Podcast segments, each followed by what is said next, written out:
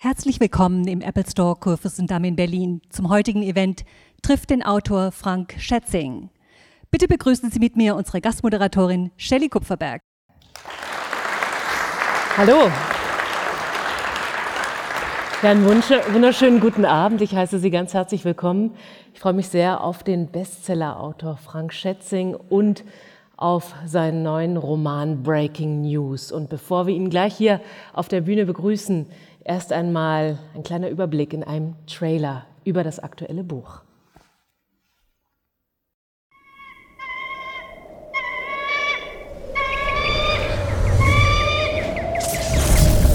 Afghanistan, nördliche Provinzen.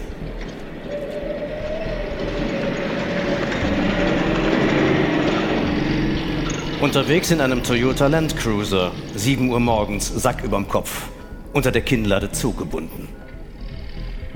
Der offene Mund saugt Stoff an, da durch die Nase nicht genug Luft in die Lungen strömen will, doch tatsächlich ist es ein mentales Problem. Das Gewebe ist durchlässig, der Rest Gewöhnungssache.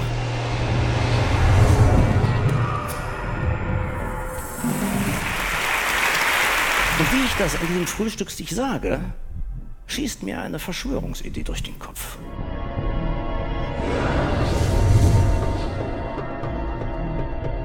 Ich denke, das ist so gespenstisch plausibel, was du da gerade gedacht hast. Das musst du aufschreiben, sonst macht's ein anderer.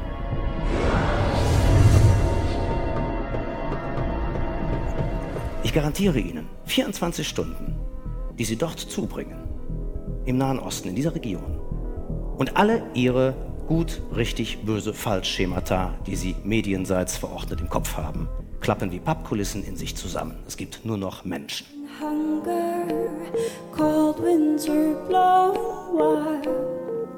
Will we stay alive? Will we survive this time? Mit der Bedrohung von außen kannst du leben. Wenn dein ärgster Feind aus den eigenen Reihen kommt, gibt es keine Geborgenheit mehr keine verlässliche Größe, keinen geschützten Raum. Perlmann kennt die Leute, die jetzt in Nablus das Sagen haben, also erklärt er dem Stadtrat, warum sie demnächst wie ein Invasionskommando aus dem Himmel fallen werden. Und zwar genau jetzt.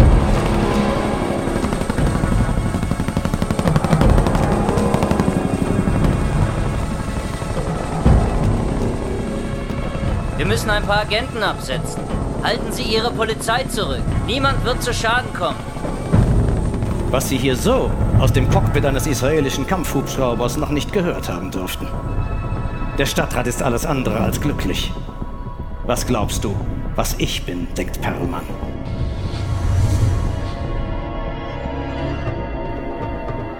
Es ist kein Park. Es ist ein innerstädtischer Friedhof, dessen Frieden gerade empfindlich gestört wird.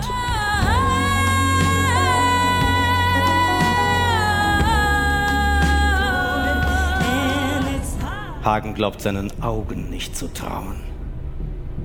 Das kann ja wohl nicht wahr sein. Oh nein, so eine Scheiße. Jetzt sitzen sie in der Falle.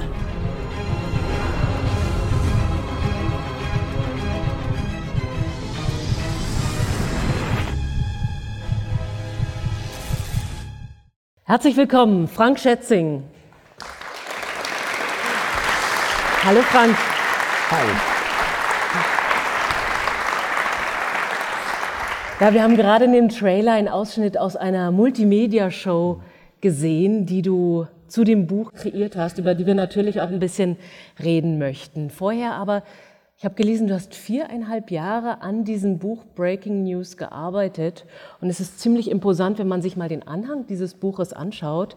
Da ist nämlich statt einer gewöhnlichen Danksagung eine Riesenauflistung von Menschen, die dir geholfen haben bei den Recherchen zu diesem Roman. Was hat dich an dem Buch, an der Story so sehr gereizt, dass du viereinhalb Jahre deines Lebens investiert hast in die Recherche? Ich glaube, ähm, es waren dreieinhalb.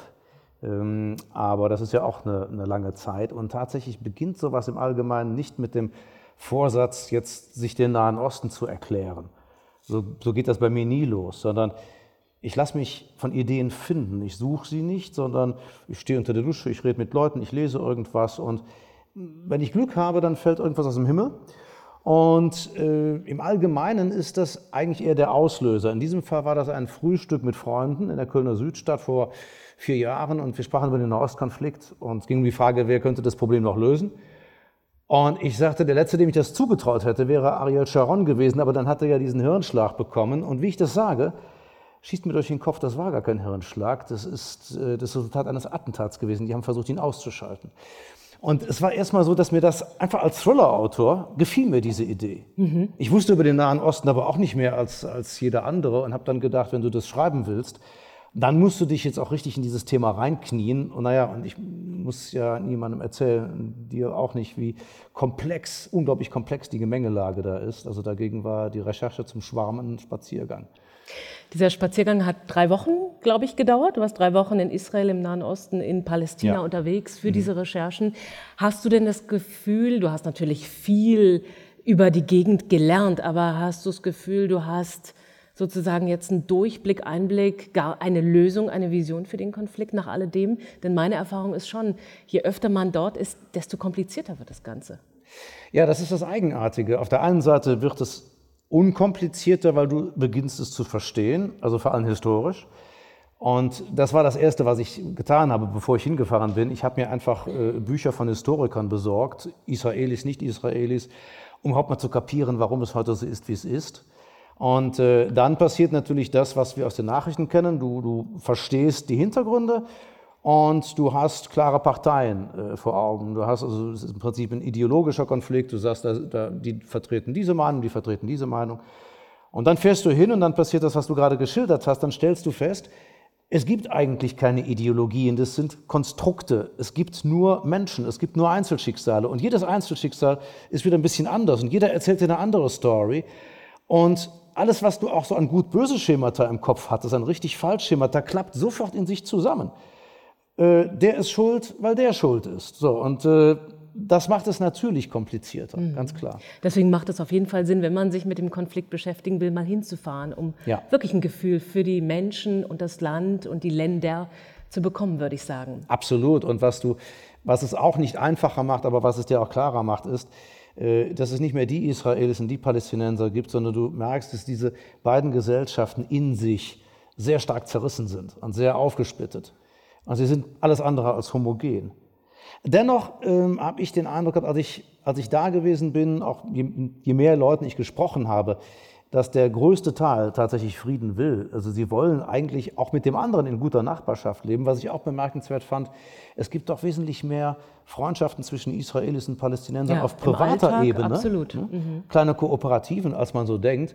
Und das macht dann doch irgendwie wieder Hoffnung, weil du weißt, politisch wird das Ganze nicht gelöst, aber du hast die Hoffnung, dass es irgendwann aus diesen doch sehr konfliktmüden Bevölkerungen vielleicht mal äh, zu einer Annäherung kommt. So im Nachhinein, was hat dich am meisten fasziniert an dieser Gegend? Ach, das waren mehrere Dinge. Zum ersten war es so, äh, wir haben hier ja das Bild eines Landes im Ausnahmezustand im Kopf. Also du denkst eigentlich, du fährst hin, du kannst nicht gefahrlos ein Bier trinken gehen. es brennt überall, es knallt es überall. Es knallt überall, du hast also was, irgendwie so ein Bild von Trümmern. Und das Erste, was, was interessant ist, ist dieses, dieser Eindruck völliger Normalität. Du fährst in ein Land, ein schönes Land, äh, schöne Städte. Tel Aviv ist eine total coole Stadt. Es ist wie Miami irgendwie. Es ist Miami des Nahen Ostens. Und du stellst fest, da ist Alltag. Wenn du mit Leuten redest, dann reden die auch nicht ständig nur über den Konflikt, sondern sie reden über die Dinge, über die wir hier auch reden. Und dann fährst du in die Westbank übrigens und auch da empfindest du es so. Auch die Westbank ist ja nicht Gaza. Das fand ich als erstes sehr interessant, wie, doch, wie, wie, wie stark dieses, diese Länder doch in einer Normalität leben, gewissermaßen. Das ist eben, sind die Medienbilder, die wir natürlich vor Augen haben und ja. die so rübergeschwappt werden, die mhm. aber wirklich nichts über den Alltag erzählen, sondern über, eher über den Ausnahmezustand. Absolut. Das Zweite, was ich interessant fand, war, ähm, das teilte sich mir über die Zeit so mit, der Humor, äh, den beide sich nicht nur bewahrt haben, sondern die sie sogar entwickelt haben zum einen, weil ich die Israelis einfach als lustiges Volk kennengelernt habe. Die haben einfach so einen Humor, die, die verarschen sich ja auch selber sehr gekonnt. Die Palästinenser tun das auch, aber sie ziehen auch aus dieser, aus der Tragik der Situation, ziehen sie halt auch immer wieder Humor. Ähm, Und äh, wer erwartet, dass er dahin fährt und er also nur sauertöpfischen Minen begegnet, wird eines Besseren belehrt. Die Lebensfreude, äh, eben wenn du gerade, weil du nicht die Sicherheit hast, was morgen ist, äh, aus dem Heute möglichst viel rauszuholen. Mhm. Das teilt sich mir eigentlich überall mit. Mhm. Also eine große Intensität im Prinzip. Eine große Intensität. Also ich habe in, in, in Ländern, in denen wir eine hohe Sicherheitslage haben, wie beispielsweise Deutschland, wo du wirklich sagen kannst, wir haben eigentlich hier nichts Signifikantes zu befürchten. Wenn du das mal vergleichst mit Krisenregionen, in denen die Leute in einer weit größeren Unsicherheit leben, ist mein Eindruck immer gewesen, dass sie das Leben aber umso mehr genießen. Dass wir hier in unserer Sicherheit darum viel mehr zur Bedenkenträgerschaft neigen, als das doch der ja, Fall ist. Ja, paradox aber wahr. Mhm. Nun wissen wir alle, wir haben die Eskalation in Gaza erlebt diesen Sommer. Dein Roman ist vorher erschienen. Meinst du, du hättest ihn genauso geschrieben, wäre diese Eskalation schon etwas vorher passiert und du wärst noch im Schreibprozess sozusagen drin gewesen? Ja, einfach darum, weil ja der, der letzte Punkt, zeitliche Punkt im Roman ist ja November 2011. Das heißt, was jetzt passiert, ändert rückwirkend nichts. Jetzt hätte es natürlich sein können, dass etwas so signifikant anderes als sonst passiert wäre, dass ich mir gedacht hätte, da hättest du doch eigentlich vielleicht Spuren erkennen sollen. Das Traurige ist nur, äh, dass das, was ich geschrieben habe, ich habe eigentlich die ganze Zeit auf die Eskalation gewartet. Hm. Weil wenn du dich mit der Materie beschäftigst, dann wird dir klar, das ist eine Krankheit. Ähm, die Ursache liegt äh, irgendwann in den letzten Jahrzehnten, im Grunde sogar in der Zeit des Kolonialismus, aber irgendwo liegt sie in der zweiten Hälfte des 20. Jahrhunderts. Und solange an den Ursachen nicht geforscht wird und gearbeitet wird, brechen die Symptome halt immer wieder aus. Und was wir jetzt erleben, ist ja eigentlich auch nichts anderes als das, was wir 2008 schon mal erlebt haben, was wir in der zweiten Intifada erlebt haben. Also immer wieder bricht derselbe Konflikt aus. Insofern war es eine Bestätigung. Es braucht also immer wieder diesen berühmten Funken, damit das. Es braucht einfach den Funken. Es ist keines der Probleme, ist jemals aufgearbeitet ja. worden. Insofern äh, kracht es leider immer wieder. Ja. Nun hast du natürlich mehrere Stories ineinander verschränkt in mhm. Breaking News. Also wir lernen Tom Hagen kennen, ein Star-Reporter, der vor allem seine Stories sucht in Krisengebieten dieser Welt und dafür geht er auch ziemlich weit. In Afghanistan scheitert er und damit beginnt im Prinzip das Buch und seine Karriere scheint erstmal vorbei zu sein als Reporter. Aber dann einige Jahre später bietet sich für ihn wieder eine Gelegenheit, ein Coup zu landen, nämlich in Israel in Tel Aviv. Das ist sozusagen die eine Story. Die andere ist im Prinzip eine Familiensaga, die du mhm. aufmachst. Das sind mehrere Generationen Israelis, die du beschreibst. Ähm, gab es denn für diese Menschen tatsächliche Vorbilder? Ja und nein. Ähm, sie repräsentieren im Grunde genommen die, die Vielschichtigkeit der israelischen Gesellschaft und vielleicht ein bisschen den Werdegang des Landes man muss sich ja vorstellen, äh, die Leute kamen ja aus aller Herren Länder, damals nach Palästina, und äh, sie sprachen noch nicht mal eine Sprache. Es gab also nur den, den, den unbedingten Willen, eine äh, jüdische nationale Identität zu entwickeln. Ansonsten war aber null Voraussetzung geschaffen, bis auf den Umstand, dass man eben sagte, na gut, hier sind wir irgendwann mal hergekommen. So, und dann führte das ja zu so, so interessanten Phänomenen wie der ähm, Akademie für hebräische Sprache, da man sich entschloss, äh, eine, eine, eine äh, Sprache zu, wiederzubeleben, die vor 2000 Jahren das letzte Mal gesprochen worden war, nämlich Bibelsprache, stand man vor erheblichen Problemen. Du kannst in dieser Sprache zwar wunderbar sagen, ich bin das Licht und die Herrlichkeit, aber weniger gut, gib mir mal die Fernbedienung rüber. Das heißt, dieses Hebräisch musste eigentlich neu erfunden werden. Und dann siehst du, wie sehr schnell eine, eine, eine enorme Identitätsstiftung eintrat, die dieses, dieses Volk in seiner Anfangszeit zusammengeschweißt hat, so unterschiedlich sie auch sein mochten, aber es war wirklich eine verschworene Einheit. Wahrscheinlich und, auch die Sehnsucht nach einer neuen Identität. Das war die Sehnsucht nach einer neuen Identität. Es war natürlich auch die Situation, dass man umgeben war von, von Feinden, also Leuten, die einem, die den, äh, von vornherein den Krieg erklärten. Und ähm, diese Familie Kahn, auf die du anspielst im Buch, die repräsentiert in ihrer Anfangszeit einen Clan, der zwar unterschiedlich ist, aber der wirklich wie Pech und Schwefel zusammenhält.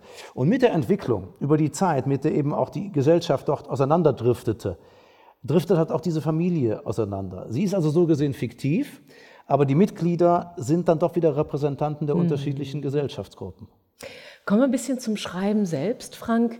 Ähm, es ist ja unglaublich spannend, was du schreibst, und zwar in all deinen Büchern und Bestsellern. Diese Spannung, spürst du die auch tatsächlich beim Schreiben oh, selbst? Ja. Wie kann man sich das vorstellen? Ja. Ist tatsächlich so, ja? Meine Frau hat mich Schreiben? mal dabei beobachtet, mal, dass ich dann, die hat mich mal beim Schreiben beobachtet und festgestellt, dass ich manchmal da sitze und dümmlich grinse und dann wiederum mit verbissener Miene und aufgerissenen Augen und tatsächlich bei dem einen habe ich dann was Witziges geschrieben und bei dem anderen was Dramatisches. Das heißt, du lebst das wirklich mit, was du da Ja, aufschreibst? du lebst das schon mit. Das, ich glaube, das geht auch nicht anders. Also ich kann es mir zumindest nicht anders vorstellen, weil äh, du entwickelst ja Empathie für deine äh, Protagonisten, äh, ob sie nun real oder erfunden sind, für deine Story. Du lebst es mit. Und ich glaube, um es intensiv schildern zu können, musst du das halt auch tun.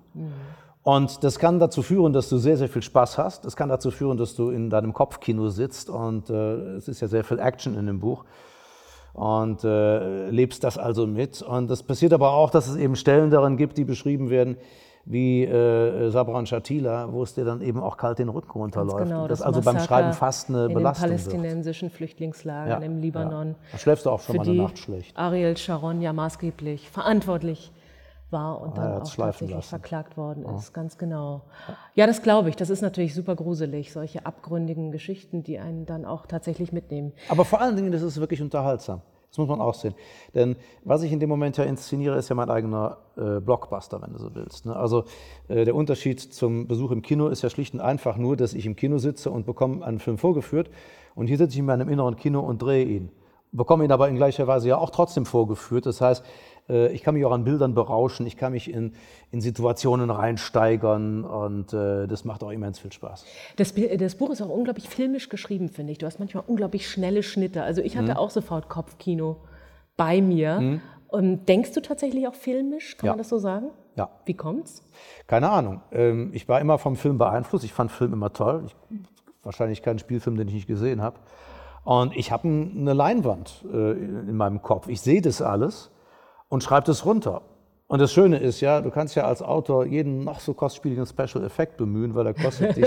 Früher hätte man gesagt, dasselbe Farbband. Ach, deswegen schreibst du Bü- Bücher und machst keine Filme erstmal, oder wie? Ja, vielleicht schreibe ich Bücher, weil ich keine Filme drehen kann. Kann sein. Aber grundsätzlich bist du dem wahrscheinlich aufgeschlossen gegenüber, oder? Also wenn man sagen würde, hey, ich meine, das bietet sich ja geradezu an, sowas zu verfilmen, oder? Ja, es gibt ja auch äh, Ansinnen und Angebote und äh, auch zu den bisherigen Büchern. Äh, wir hoffen alle mal, dass in den nächsten Jahren jetzt da auch endlich mal was entsteht, aber es sieht auch ganz gut aus. Und dann kann es durchaus auch passieren. Äh, ich habe das, das letzte äh, Wort, das, das, Veto bei Drehbüchern. Es ist auch mittlerweile so weit, dass meine Frau und ich zusammen ans Schreiben werden zu einem der Stoffe. Und ja, Film ist schon ein tolles Thema. Nun hat das ganze Ding tausend Seiten fast, also es ist ein richtiger Ziegelstein. Wie kann man sich ähm, das Konstruieren einer Story bei dir vorstellen? Weißt du tatsächlich vorher von A bis Z, was wann ungefähr passieren wird? Hast du so eine Art Drehplan, um nochmal auf Film zurückzukommen? Oder irgendein Skript, was dir sagt, pass mal auf, so und so ist die Gewichtung und die Einteilung? Oder bist du ganz intuitiv beim Schreiben und legst einfach mal los? Nee, loslegen, also bei, bei den Stoffen geht das nicht. Denn das ist ja so ineinander verschränkt und das muss ja auch so logisch ineinander funktionieren, wenn du so viele Handlungsebenen hast, wenn du auch noch Zeitebenen drin hast. Äh, da würde ich, glaube ich, ins Unterholz geraten. Also was ich im Vorfeld mache, ist, ich mache mir eine Art, ich gehe wie so ein Architekt an die Sache ran. Ich konstruiere im Wesentlichen meine Handlungssäulen, äh, so dass sie stabil sind. Ich habe ein Fundament aus Fakten, das das Ganze trägt. Ich habe ein Dach aus Logik, in das es nicht reinregnet. Ich ziehe Etagen ein. Ähm, Ich lasse auch Leute einziehen, die sind dann aber erstmal Funktionsträger. Die haben dann noch keinen eigentlichen Charakter. Aber ich weiß, ich brauche jetzt äh, einen Minister, ich brauche einen Premier, ich brauche einen Farmer, ich brauche einen Mujahedin.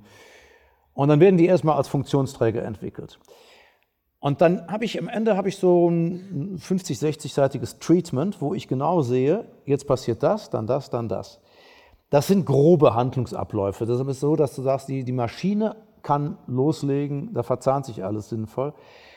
Dann passiert es dir aber natürlich zwischendurch, dass du sagst, ich brauche einen Stichwortgeber, dann erfindest du schnell jemanden, dann kommt der nochmal, dann kommt der nochmal, plötzlich kriegt der Oscar für die tragende Nebenrolle. Und den hattest du gar nicht am Schirm. Äh, So gesehen erfindest du das natürlich beim Schreiben trotzdem. Klar, immer die Freiheit, neu, die bleibt ja. Ja, die muss dir ja auch bleiben, sonst ist ja alles äh, eingeschachtelt. Völlig klar. Ja, klar. Nun haben wir schon den Trailer gesehen, du hast aus diesem Buch eine Multimedia-Show entwickelt. Mhm. Wie kam dir die Idee dazu? Naja, das, das geht damit los, dass ich äh, normale Lesungen nicht mag. ich konnte mir nie vorstellen, mich mit einem, mit einem Tischlein und einem Leselämpchen auf eine Bühne zu setzen und mein Buch vorzulesen. Ich finde es auch widersinnig. Ich finde, eine Geschichte äh, spielt ja in einem fiktiven erzählerischen Kosmos, der viel größer ist als die Geschichte selbst. Der schwingt ja immer mit, aber vieles in der Geschichte bleibt halt auch unerzählt. Und das Medium Buch ist ein mögliches Medium, die Geschichte zu erzählen. Wenn ich jetzt aber auf eine Bühne gehe, dann habe ich da Möglichkeiten, andere Facetten der Geschichte auszuloten. Beispielsweise kann ich über den Hintergrund des Buches berichten. Ich kann, wie wir das jetzt gerade tun, ein bisschen über die Recherche erzählen. Ich kann aber auch hingehen und kann andere Sinne ansprechen. Ich bin, so kam jetzt die Idee zu der Show, ich bin in Israel und in, in der Westbank immer mit einer Kamera und einem Aufnahmegerät rumgelaufen, so ein Stereoaufnahmegerät. Ich habe die ganzen Originalatmosphären eingefangen, beispielsweise den Markt von Nablus. Mhm. Und das ist cool, das ist ein richtiger arabischer Markt, da ist die Hölle los und unentwegt hörst du Gesprächsfetzen, rufen Händler, dann äh, hörst du arabische Musik, das ist sehr spannend. Und es gibt bei der äh, Show, gibt es also einen Lesepart, äh, das ist eine Verfolgungsjagd durch Nablus. Und jetzt habe ich diese Original-Soundtracks mit Musikelementen zusammengepackt zu einer Art Live-Hörspiel. Das läuft ab in einem äh, äh, Surround-Verfahren. Also das, das ist richtig gewaltig, was du da hörst. Du hast auch das Gefühl, du sitzt mitten in der Szenerie und ich lese da rein. Ich lese passgenau in diese Stellen.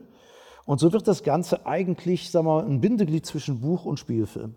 Dazu löschen wir dann auch das Licht. Man hat das eben gesehen, da gibt es also nur diese Christopher Lee-Unterleuchtung mit dem iPad. Was sich dann ganz hm? dramatisch anleuchtet. Das ganz dramatisch, genau. Und ein bisschen unheimlich. Ja, es ist auch nicht ganz undramatisch, was hm? du da reingeschrieben hast in das Buch. Insofern passt das schon. Es ne? passt dann absolut. Ne? Und es ist ganz witzig, die Leute kommen in diese Show und das Erste, was wir machen, wir machen komplettes Licht aus. Du sitzt im Stockdunklen und die ersten 25 Minuten sitzt du wirklich nur in dieser, diesen Soundlandschaften und hörst Teile aus dem Buch, du siehst sie aber eigentlich als Film. Wir nennen es Ohrenkino. Das war die Idee. Das finde ich wesentlich spannender, als mich jetzt da hinzusetzen, vorzulesen. Lesen können die Leute selbst. Klar, das bekommt dann eine Dreidimensionalität. Das bekriegt eine Dreidimensionalität. Ist schon spannend. Ja, und, und ja. ja. reizvoll. Du hast vor allem auch dir eine Sängerin dazu geholt, eine israelische Sängerin, Ofrin, ja. mhm. die seit einigen Jahren schon in Berlin lebt und mhm. wirklich tolle Sachen macht, unglaublich spannende Musik. Wie kamt ihr zusammen? Wie hast du sie gefunden? Ach, das ist eine sehr schöne Story. Ähm, ich bin äh, irgendwann eines Nachts liege ich in Tel Aviv in meinem Hotelzimmer und höre noch ein bisschen Musik. Und dann höre ich einen Song, äh, der mir sehr gefällt und hoffe, dass der Moderator äh, sagt, wer es gesungen hat, was er vielleicht auch tut, aber ich kann ja kein Hebräisch. Insofern kriege ich es nicht mit und hoffe darauf, dass ich das dann nochmal irgendwann zu hören bekomme, aber ich höre es nicht mehr. Hab den aber im Ohr und denke, schade äh, hätte es gerne gewusst, wer das war. Und ein Jahr später, als ich schon also über die Recherche raus bin, ich habe also gerade begonnen zu schreiben, schenkt mir meine Mitarbeiterin zu Weihnachten eine CD und sagt, guck mal, das wird dir gefallen. Das ist äh, so ein äh, Geheimtipp in der Alternative-Szene. Äh, eine israelische Sängerin lebt in Berlin und äh, heißt Ofrin und ich bin ganz begeistert und sage, ja damit und höre mir das an und das ist der Song. Unglaublich. Und denke, das ist, ja, das ist so ja total cool. Und dann habe ich gedacht, das passt auch so gut. Und ich wollte ohnehin äh, gewisse Stimmungen des Buches mal überhaupt nicht mehr durch, durch äh, Literatur rüberbringen, sondern einfach nur durch reine Musik. Und habe gedacht, vielleicht hat sie ja Lust mitzumachen. Und dann haben wir Kontakt aufgenommen und ja, und sie hatte Lust und jetzt eben war sie hier und sie tritt also auch mit auf, äh, hat zwei Songs, die sich also auch eingebettet sind ins dramaturgische Gestehen und einen dritten machen wir zusammen. Okay, ja. deswegen haben wir sie auch heute hier. Und sie ist großartig. Herzlich willkommen, Ofrin. Danke. Hallo. Ofrin, ich habe es gerade schon gesagt, du lebst seit einigen Jahren schon in Berlin, kommst aus Israel bist Sängerin und äh, Frank hat gerade gesagt, du bist vor allem in der Alternative-Szene unterwegs. Ich glaube, das wird sich demnächst ändern mit Frank zusammen. Wie dem auch sei, du bist also Bestandteil dieser Show zu Breaking News. Was sind das für Songs, die du ausgesucht hast für diese Show? So, ehrlich gesagt, ich habe die nicht ausgesucht. das war der Großmeister, der höchstpersönlich. King Recherche, ja, hier. Ähm, ja, ich habe, äh, so ich singe zwei Lieder auf meiner aktuellen CD, von meiner aktuellen CD. Es heißt The Bringer und ein Lied von meiner zweiten Platte. Äh, Castle, Castle. Ja, Castle, ja, Castle, Castle, genau. heißt das, ja. Shore Und äh, Frank, was hast du dir bei diesen Songs sozusagen gedacht, dass du eben die genommen hast? Bist du aufs Atmosphärische gegangen oder geht es auch um Inhalte? Nee, aufs das ging also ums Atmosphärische tatsächlich. Aber trotzdem passt das auch sehr gut. So die Texte passen super. Wir sind eigentlich äh, natürlich füreinander gemacht, muss man sagen. Ja. Weil sie hat intuitiv schon vor Jahren die Texte geschrieben, die jetzt zum Buch passen. Das ist völlig so, klar. Und äh, zufälligerweise bei den beiden Songs dann auch noch am besten. Und äh, das ging eigentlich so weit, dass wir einen Song tatsächlich zusammen machen können, Castle. Ja. Und es irgendwie scheint, als hätten wir das immer schon zusammen gemacht. Was heißt zusammen machen? Du singst? Nein, ich, äh, noch nicht. Also, ähm, Nein, ich, äh, ich habe eine Textpassage, also ich mache eine Sprechstimme und äh, Afrin singt und äh, es, es ergänzt sich großartig. Habt ihr auch zusammen an dieser Show gebastelt oder war dir schon vorher klar, Frank, was du damit möchtest und welche Bestandteile diese Show haben soll? Das war schon klar. Die Show stand vorher schon, also auch die zwei, äh, zwei Parts, diese, diese ähm, Live-Hörspiele, wenn du so willst, auch der Erzählpart.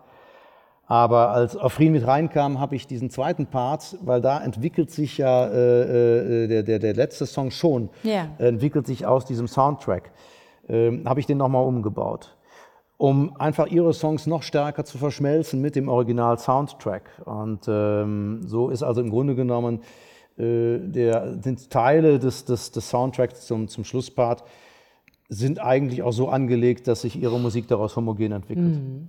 Das ist für dich wahrscheinlich auch eine komplett neue Erfahrung, Teil einer solchen Show zu sein, zu einem Roman, Ofrin. Ja, Fühlst du dich dann tatsächlich als Sängerin auf der Bühne oder bist du Teil dieses ganzen Kunstwerkes und denkst du auch immer wieder an das Buch, wenn du auftrittst? Äh, ich glaube, so, wir sind ziemlich ähnlich. Äh, so Frank hat vor, äh, vorher erzählt, äh, dass für ihn ist es wichtig, dass die anderen Sinne ein Teil von, von der Show sind. Es ist bei mir auch so. Ich singe, ich, so ich, ich habe meine Musik dabei immer, natürlich, ich singe, aber ich mache auch viel Projektionen. Das ist für mich so eine Welt zu kreieren, ist sehr, sehr wichtig, dass die Leute hier reinkommen und was anderes äh, fühlen oder mitnehmen, nach Hause mitnehmen. Und äh, ich fand das sehr ähm, äh, familiär irgendwie mit Frank Ja. zu arbeiten. Das war, das, das, das kann ich voll verstehen und so Künstler, der ist ein Künstler, ich bin eine Künstlerin und das passt so gut zusammen. Ich kann, ich kann ihn voll verstehen, so seine Vision und Ja. Oder? Ja, und, ja absolut. Frank, du bist absolut. Künstler, wusstest du das schon? Na Habe ich klar. heute mal Bestseller habe ich heute klar. Abend erfahren. Das ist auch, ist auch schön zu wissen. Es ist Nein, es, so. ist, es ist tatsächlich so. Äh, äh, Afrin ist jetzt auch nicht, das hat sich beim ersten Abend bereits herausgestellt, nicht so, dass du sagst, es ist jetzt ja so eine, so eine Leseperformance und da kommt jetzt noch eine Sängerin zu, sondern es ist, der, die ganzen anderthalb Stunden sind ein homogenes Gesamtkunstwerk und Afrin ist Teil davon. Also Genau. das ist so gut ineinander verschmolzen, dass man das auch nicht auseinanderreißen kann. Es ist fantastisch. Frank, wenn du jetzt noch mal nach Israel-Palästina reisen würdest, welche Orte würdest du aufsuchen? Welche haben dir besonders imponiert? Na gut, auf jeden Fall äh, Tel Aviv, deswegen wieder, weil ähm, da mittlerweile auch einfach Freunde sind, also die ich da gewonnen habe in der Zeit, die dort leben. Und äh, ich denke mal, vielleicht auch noch mal einen Tag nach Jerusalem, um mir einfach diesen religiösen Wahn und natürlich die Golanhöhen, habe ich ganz vergessen. Damit hätte ich anfangen sollen, genau. Genau. Ich denke Golanhöhen, Tel Aviv, Golanhöhen, Jerusalem, Golanhöhen, dann vielleicht noch mal äh, genau. Aus äh, landschaftlichen Erwägungen, um es mal so zu sagen? Ja, man muss auch dazu sagen, das ist ja auch, da habe ich noch gar nicht darüber nachgedacht. Man sollte das vielleicht mal aufklären, ne? ähm, dass zufälligerweise auf, auf den Golanhöhen geboren wurde. Das habe ich mir jetzt fast gedacht. Fast gedacht, Irgendwelche ne? biografischen Bezüge gibt. Aber da siehst du, da kommt auch schon irgendwie, das Ganze war also vom Schicksal schon vorbereitet. Ich sitze im Flieger nach Tel Aviv und ich habe ja Flugangst. Fliege aber trotzdem, aber ähm, sediere mich dann. Und da ich mich gerne hedonistisch sediere, tue ich das mit Rotwein und nicht mit Pillen. Und äh, saß dann also da und das Bordpersonal war also auf die Therapierung von Flugangst auch bestens eingestellt mit einem äh, äh, sehr guten Cabernet Sauvignon. Und dann gucke ich auf das Etikett und dann steht drauf Golanhöhen. Also, ich habe also meine erste Erfahrung mit den Golanhöhen in Form von Rotwein bereits im Flieger gemacht. Und so rundet sich das Bild ab. Haben Sie Fragen an Frank Schätzing und auch gerne an Ofrin? Herzlich willkommen. Bitte. Ja, hallo. Ähm, Sie haben vorhin gesagt, dass dieser ganze Konflikt im Nahen Osten eine Krankheit ist. Ähm, Sie haben aber auch gesagt, dass Sie am Anfang so waren wie äh, die meisten von uns, die hören aus den Nachrichten, was da passiert. Mhm. Und mir geht es dann jedes Mal so, egal ob jetzt was äh, von israelischer Seite passiert oder palästinensischer Seite, man regt sich auf, man ist entsetzt, äh, schockiert. Was hat das äh, persönliche Erleben aus Ihnen gemacht? Äh, und wie haben Sie vielleicht auch verhindert, allzu sehr Partei zu werden vielleicht. Auch wenn man sich so intensiv mit etwas beschäftigt, dann ist die Gefahr, dass man sich ja auch gemein macht, ja durchaus vorhanden, denke ich mir. Danke. Ja, das, das kann natürlich schnell passieren, aber tatsächlich ist meine Erfahrung, dass das hier zu Hause vor der Glotze viel schneller passiert. Weil wir bekommen ja hier kein differenziertes Bild, auch wenn die Medien sich bemühen. Aber letzten Endes ist genau das, was Sie sagen. Man schaut hin, ist entsetzt und hat entweder den Sündenbock auf der einen oder auf der anderen Seite ausgemacht. Und tatsächlich ist diese Zeit vor Ort ähm, nochmal verstärkend hilfreich gewesen, auch noch das letzte Feindbild aufzulösen. Oder die, äh, man, man, man kann einfach nicht mehr einseitig Schuld zuweisen. Was man sagen muss, ist, dass sich beide Seiten seit Jahrzehnten schuldig machen aneinander. Ähm, natürlich vor allen Dingen die Verantwortlichen, weil es eigentlich in ihrer Verantwortung läge, Lösungen zu finden und man immer mehr sieht, dass sie den Konflikt eigentlich nur noch verwalten. Ähm, wie man noch äh, vermeiden kann, Partei zu ergreifen. Ich war ja, wie Sie sagen, am Anfang in der Situation, ich wusste ein bisschen schon was, aber ich war nicht so tief im Thema drin. Und wenn ich etwas nicht hundertprozentig verstanden habe, dann nehme ich die Astronautenperspektive ein. Das heißt, ich versuche mich erstmal möglichst weit von der Sache zu entfernen, um überhaupt mir erstmal die groben Strukturen zu erkennen. In dem Fall ist das zum Beispiel der historische Strang. Also wie ist das denn überhaupt alles gekommen? Und dann, wenn ich das verstanden habe, dann gehe ich wieder näher ran, um mehr Einzelheiten, Details zu erkennen. Aber in dem Moment, wo man das getan hat, in dem Augenblick sieht man schon mal, wo die Verantwortlichkeiten liegen. Das heißt, man tappt nicht in die Falle, den Stammtisch zu bedienen. Und äh, der dritte Punkt, wie ich es vermieden habe, Partei zu ergreifen, ist, indem ich die Story einfach durch die Augen der Leute dort schildere. Also ich versetze mich schlicht und einfach immer in die Leute dort rein und sie sind meine Helden.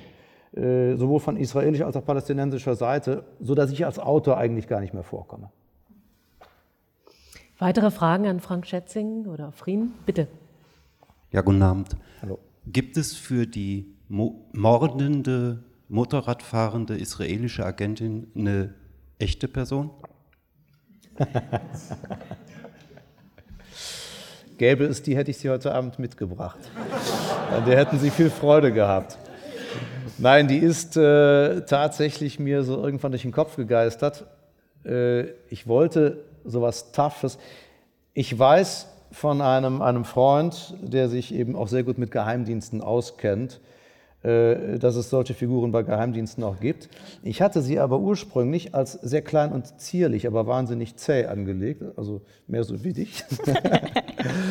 aber ähm, dann fiel mir also in letzter Sekunde siedend heiß ein, äh, dass man dann sehr schnell bei Lisbeth Zalander landet. Und ähm, dann habe ich, als ich überlegte, wie ich dieses Problem löse und äh, so in Köln am Rhein joggen ging, kam mir eine 1,90 große, ähm, kurzgeschorene Blondine entgegengetrabt. Und dann habe ich gedacht, das ist es. Die versetzen wir mal eben in den Nahen Die Osten. versetzen wir jetzt mal gerade kurz in den Nahen Osten. Ja, hier auf dieser Seite, bitte. Ich hätte gerne noch ein bisschen was über Verschwörungstheorien gehört. Man könnte sich ja vorstellen, dass der nächste Stoff irgendwie aus der Ukraine oder Umgebung kommt. ähm, könnte es sein, dass wir die Konflikte auf der Welt einfach brauchen, um uns selber irgendwie in unserer eigenen Welt besser zu fühlen? Das ist weit weg für uns jetzt. Mhm. Wenn man vor Ort ist, ist es natürlich ziemlich dicht dran. Also wenn da was ausbricht, ist man mittendrin. Sie haben das jetzt irgendwie erledigt, bevor das da jetzt wieder mal ähm, Afghanistan und Irak äh, so wieder richtig schön äh, losfeuert äh, jetzt diese, es ist ja eigentlich ein Konflikt, der gerade mhm. nicht mehr schwelt, sondern der brennt ja eigentlich schon. Lichterloh. Ja, wir haben jetzt was ähnliches, äh, was ein bisschen dichter ist. Äh, mich würde wirklich interessieren, brauchen wir die Konflikte, damit äh, die Waffenindustrie Waffen irgendwo einsetzen kann, die Sachen veralten, die werden nicht verschrottet, sondern die werden eingesetzt ich verstehe gar nicht, warum man überhaupt einen äh, Krieg führt, weil die Israelis ja sowohl militärisch als auch politisch eigentlich übermächtig sind. Die sind da in der Insel. Also ich nehme kein, keine Stellung zu irgendeinem. Also mhm. ich, ich, ich, kann niemanden richtig verstehen, der da unten überhaupt einen Konflikt haben möchte. Und Verschwörungstheorie habe ich so verstanden, dass der Sharon ja schon Friedensbestrebungen hatte, diese auch sehr weit gedient waren, also auch mit dem Vorgänger von unserem neuen, der ja schon äh, einen Friedensnobelpreis bekommen hat. Wir werden diesen Konflikt, also in unserer Zeit wahrscheinlich nicht mehr gelöst sehen. Und wie man darauf kommt, dass die also sich von alleine irgendeine Lösung zurechtzimmern, ohne die großen Politiker der Welt, das verstehe ich nicht. Das müssten Sie mir mal erklären. Und die zweite Frage. Und die zweite das Frage ist eine wär, große Aufgabe, würde ich mal sagen. Die zweite Frage wäre: Wie lange wird Zeit? Äh, setzen Sie, wenn Sie jetzt Bücher schreiben, setzen Sie irgendwelche Apple-Produkte ein? Also ich stelle mir. Nein, äh, ganz ehrlich, ich bin davon überzeugt, dass man heute ganz viel mit Diktieren machen kann. Und äh, setzen Sie sowas schon ein, Diktiermöglichkeiten, dass Sie tausend Seiten in so kurzer Zeit zusammenbekommen? Das waren die Fragen. Ich glaube, die zweite Frage ist einfacher zu beantworten. Ja. Willst du mit der starten, Frank? Äh, ich, das wäre auch mein Plan gewesen. Genau. Also zur zweiten Frage kann man sagen, äh, das mit dem Diktieren klappt äh, bei mir deswegen nicht, weil ich die Feststellung gemacht habe, dass wenn man etwas diktiert, äh, dass man völlig anders formuliert, als wenn man schreibt. Ähm, insofern ist, schreibe ich lieber. Äh, es hat aber auch was damit zu tun, dass ich sehr schnell schreiben kann. Ähm, ich sage mal so in Denkgeschwindigkeit. Und ich kann einfach auf dem Bildschirm Dinge sofort wieder umsortieren, neu sortieren, neu anordnen. Insofern ist das Diktieren mir zu langsam.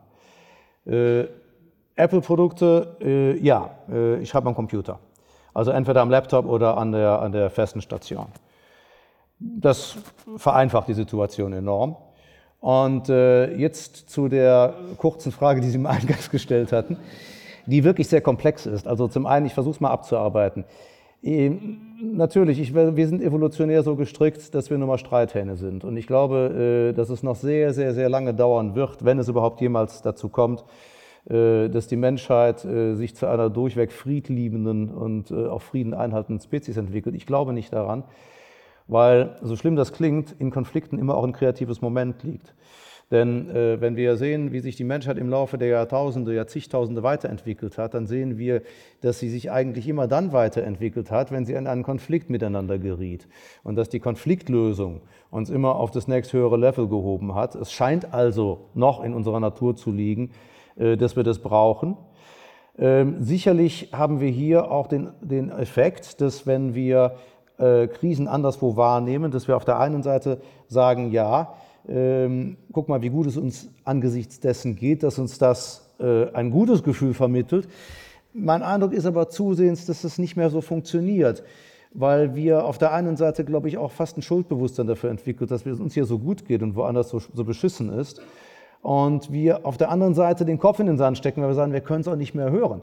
Weil wir verwalten ja nun jeden Abend in den Abendnachrichten die Befindlichkeiten eines ganzen Planeten äh, in unserem kleinen Wohnzimmer. Wir können froh sein, dass wir nicht Teil der Galaktischen Föderation sind und mit den äh, Sezessionskriegen auf dem Mars rumschlagen müssen. äh, das kann ein einzelner Mensch eigentlich empathisch gar nicht mehr leisten. Insofern zucken wir eigentlich nur noch zusammen, wenn sich unser Partner den Finger schneidet und wir sehen das Blut fließen. Äh, da ist auch schon ein Maß an Abstumpfung. Es ist also wirklich sehr, sehr komplex. Noch schnell zur Verschwörung. Ich glaube nicht, äh, dass es irgendeine Kraft auf diesem Planeten gibt, die tatsächlich äh, Verschwörungen weltweit in Gang setzt.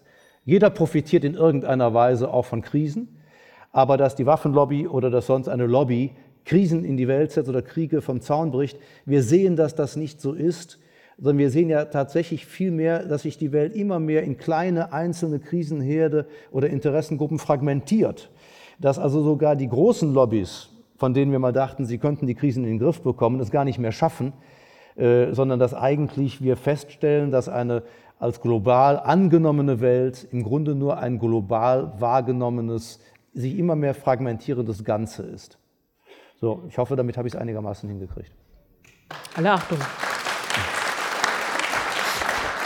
So, eine Frage können wir jetzt noch hier. Falls übrigens jemand hören. wissen will, äh, wie man an Karten für die Show kommt, ins Internet gehen. Hm? Die beiden sind auf Tour. Ne? Ganz Wir genau. sind auf Tour. So sieht's bald, aus. Bald, bald, demnächst. Bitte, ganz da hinten, die Dame. Ähm, in Der Ihren Büchern mischen Sie ja Fiktion und Fakten miteinander. Und mich würde interessieren, wie Sie mit diesem Spannungsverhältnis zwischen Fiktion und Fakten umgehen, ob das für Sie äh, eine Reibungsfläche ist oder gerade irgendwie einen Reiz ausmacht. Und ähm, ähnlich dazu das Verhältnis zwischen Unterhaltung und gleichzeitig zu informieren. Ich hatte beim Lesen sowohl beim Schwarm als auch bei Breaking News immer wieder das Erlebnis, dass ich einfach Informationen bekommen habe, die ich noch nie so auf der Hand hatte. Mhm. Und gleichzeitig ähm, ging es mir aber so, wie Sie beschrieben hatten, eben dieses Kopfkino, was abläuft, dass so Bilder äh, in meinem Kopf ablaufen. Wie steht für Sie Fiktion und Fakten und Unterhaltung und Information in einem Verhältnis oder in einem Widerspruch oder Reibungsfläche? Nee, also im Widerspruch steht es für mich gar nicht, weil ähm, es beginnt ja schon im Kleinen. Also Sie müssen ja nur mal einen gut gemachten Krimi lesen und wenn der gut recherchiert ist, dann lernen Sie schon immens viel über Polizeiarbeit. Nur, dass einem das so in der Form jetzt nicht mehr als Informationsvermittlung auffällt. Äh, ich habe nun mal persönlich ein Interesse daran, über Stoffe zu schreiben. Ich habe so ein Faible für unbekannte Räume. Und äh, ob das jetzt Weltraum, Tiefsee ist oder der Nahe Osten, es gibt so viele unbekannte Räume. Und äh, erkläre mir die selbst und stelle fest, dass sich eben anhand von Fakten, auf der Basis von Fakten gerade ganz besonders gut Fiktion entwickeln lässt. Action. Ähm, und äh, dass man eben durch die Fiktion, das das fiktionale Element, äh, auch einen äh, empathischen Ansatz schafft. Denn wir haben ja schon darüber geredet, gerade jetzt im Thema Nahen Osten, wenn Sie die Nachrichten schauen, Sie sind zwar betroffen, aber es ist trotzdem kalte Informationsvermittlung. Es, ist, es sind Opferstatistiken, ähm, sodass uns eigentlich der empathische Zugang fehlt, den Sie wiederum über fiktionale Figuren schaffen können. Insofern ist es für mich kein Widerspruch, sondern im Gegenteil. Ich finde, dass sich Fakten und Fiktion gegenseitig befruchten und eigentlich gerade ein tolles Buch ergeben können. Und das Zweite ist, dass äh, die, äh, es gibt natürlich eine Reibungsfläche äh, Fakten, Fiktion, gerade wenn man hingeht und sagt, man präjudiziert jetzt einfach mal, dass Sharon eben einem Attentat zum Opfer gefallen ist, wofür es ja keine Belege gibt. Und da ist immer die Frage, äh, ist dieses fiktionale Element denkbar? Es geht nicht darum zu behaupten, es wäre so gewesen, ist es denkbar. Und an der Stelle reiben sich Fakten und Fiktion tatsächlich ein wenig, aber im Idealfall gehen sie ineinander perfekt auf und dann haben sie eine wunderschöne Verschwörungstheorie. So macht man das also. Frank ja. Schätzing, Breaking News. Herzlichen Dank. Auf Frieden. Danke.